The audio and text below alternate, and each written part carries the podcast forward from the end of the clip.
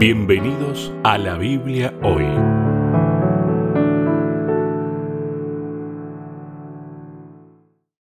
Bienvenidos una vez más. Nos encontramos en la Biblia hoy. Está con nosotros el pastor Sebastián Martínez. ¿Qué tal, Sebastián? ¿Cómo estás? Hola, Lucho. Muy bien, muy bien. Qué bueno. Hoy vamos a hablar de iglesia y educación. De alguna manera, continuamos con el tema que ya habíamos visto.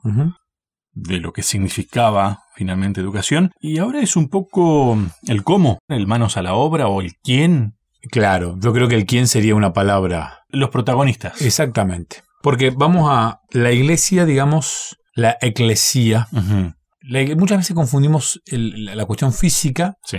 con el sentido real de la palabra. Iglesia no, no, no, no es una- un edificio. Decimos, vamos a la iglesia. En la arquitectura eh, existen, no sé, departamentos, casas, edificios, bueno, existen diferentes nombres para identificar las, los habitáculos, pero iglesia no. Eh, Templo en todo caso. templo, templo, templo. El templo es, y, y hay muchos templos y para, y para muchas cuestiones, pero el nombre iglesia tiene que ver con eclesía, que tiene que ver con asamblea, con, con reunión. Reunión habíamos dicho, sí. Y aparte, la Biblia, Cristo dice, donde hayan dos o tres reunidos, ahí estoy. Esa es la eclesía, la, la iglesia. o sea, Ahora, de lo que estamos hablando, porque eh, la palabra eclesía, cuando era asamblea, no necesariamente tenía un contexto religioso. Exactamente. E- En este caso, sí o sí tiene que estar Dios presente. Tenemos que pensarlo con- ese ingrediente extra. A ver, una reunión con Dios presente es una es lo que nosotros podríamos decir una iglesia, pero no necesariamente en el idioma original. Entonces, Claro, claro. no nos quedemos simplemente con la iglesia como un- un- una cuestión física. O sea, la iglesia tiene que ver con una cuestión de personas, una cuestión de, de- de miembros, una cuestión que va por otro lado y no por ese lado de- del edificio. Entonces, ya al vislumbrar que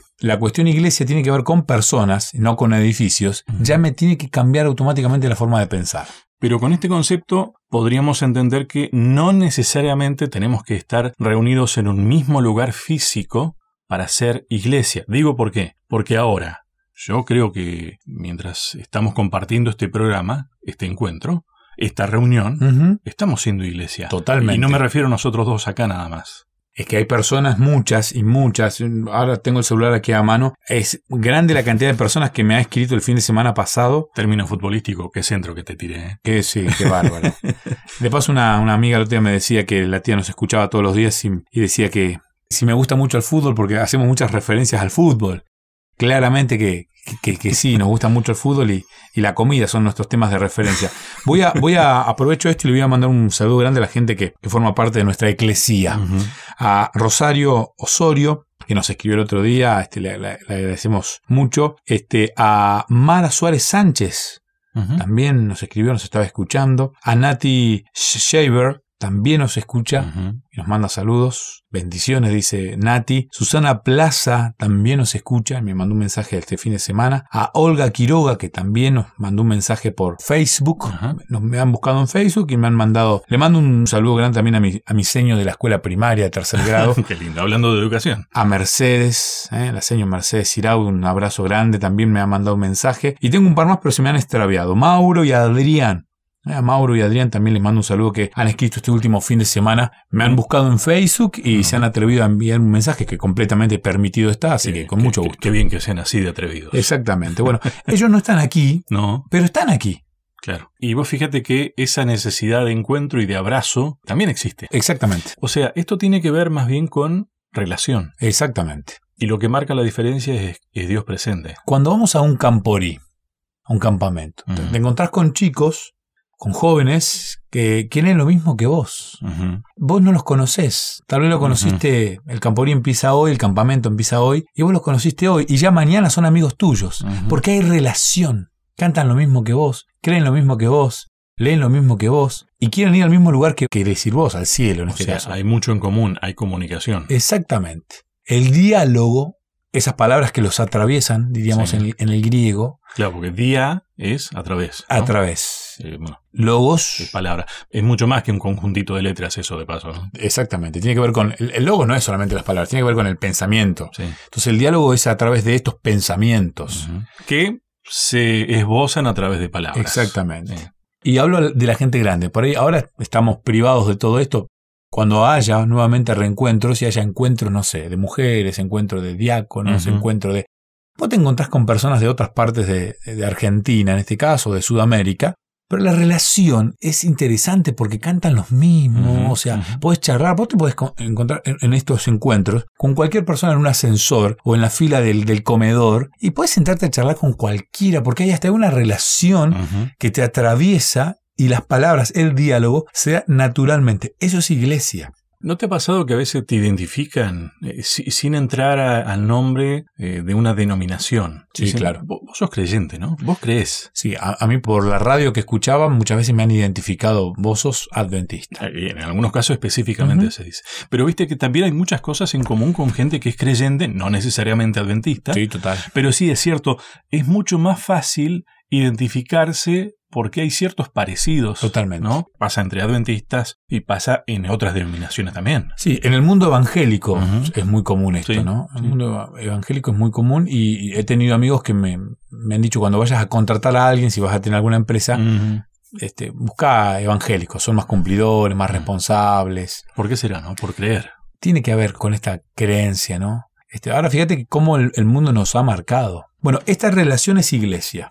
En ese ámbito, Es fácil de definir, pero no es tan fácil también. ¿eh? no. En los papeles es fácil.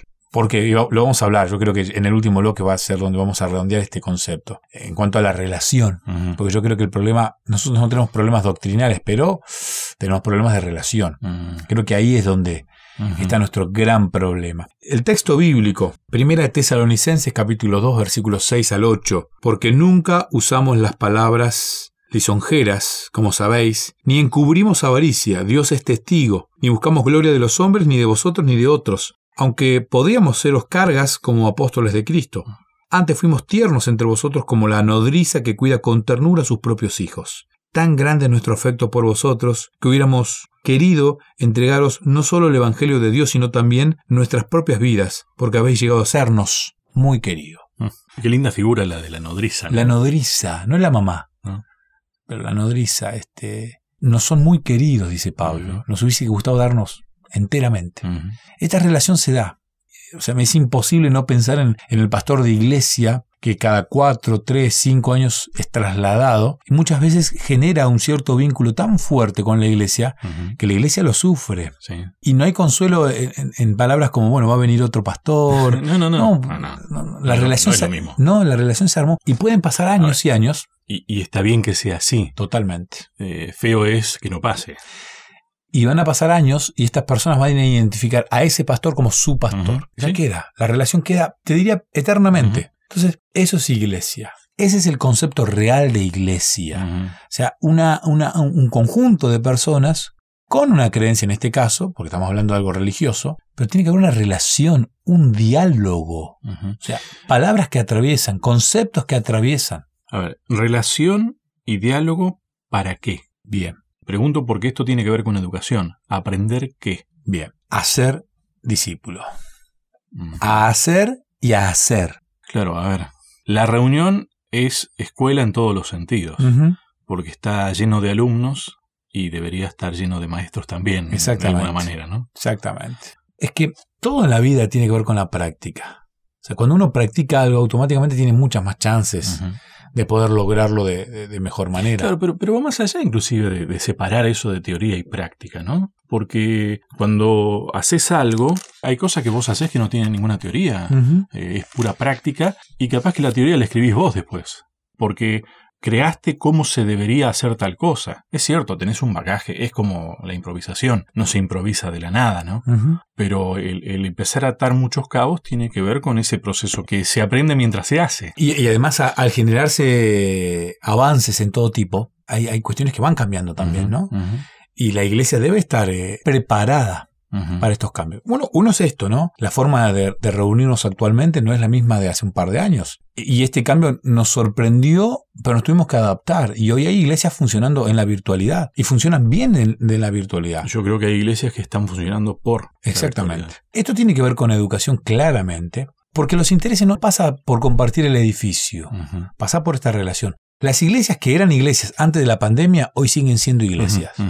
Ahora, los templos que tenían gente adentro que no eran iglesia, la pandemia lo único que demostró es que ellos no eran iglesia. No sé si me explico. Sí, sí. O sea, el hermano que no te visitaba antes, ahora tampoco te va a llamar. Entonces no hay iglesia. Bueno, pero en algunos casos tal vez sí. La virtualidad esta genera esa posibilidad de que te llamen, de que te contactes y se termina formando algo que antes no existía en la Bueno, realidad. sí, También puede ser. Puede ser. Pero hay una necesidad de, de- de comunión cuando vos tenés amigos. Hay una necesidad. Con tu amigo vos tenés la necesidad de, de charlar.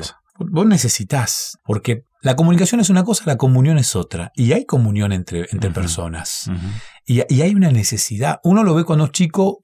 eh, Uno, yo tengo hijos pequeños, mis hijos me reclaman ver a sus amigos y ellos necesitan ver a sus amigos porque comparten los mismos juguetes, los mismos juegos, comparten. A ver, si fuéramos como niños mentalmente en cuanto a lo, a lo que pasa en la iglesia, nos sería mucho más fácil. Vamos a hablar de los chicos, de los más pequeños, en el próximo bloque porque la educación es tanto para los grandes, pero también es muy importante, yo creo que fundamentalmente importante para los más pequeños. Me gustaría que hablemos eh, dentro de ese aprendizaje en esta reunión, en esta iglesia, ya sea virtual o presencial, ya vimos que pasa por otro lado la cosa. ¿Para qué necesitamos la presencia de Dios? Ujú. Próximo bloque. Dale. Una pausa, ya seguimos.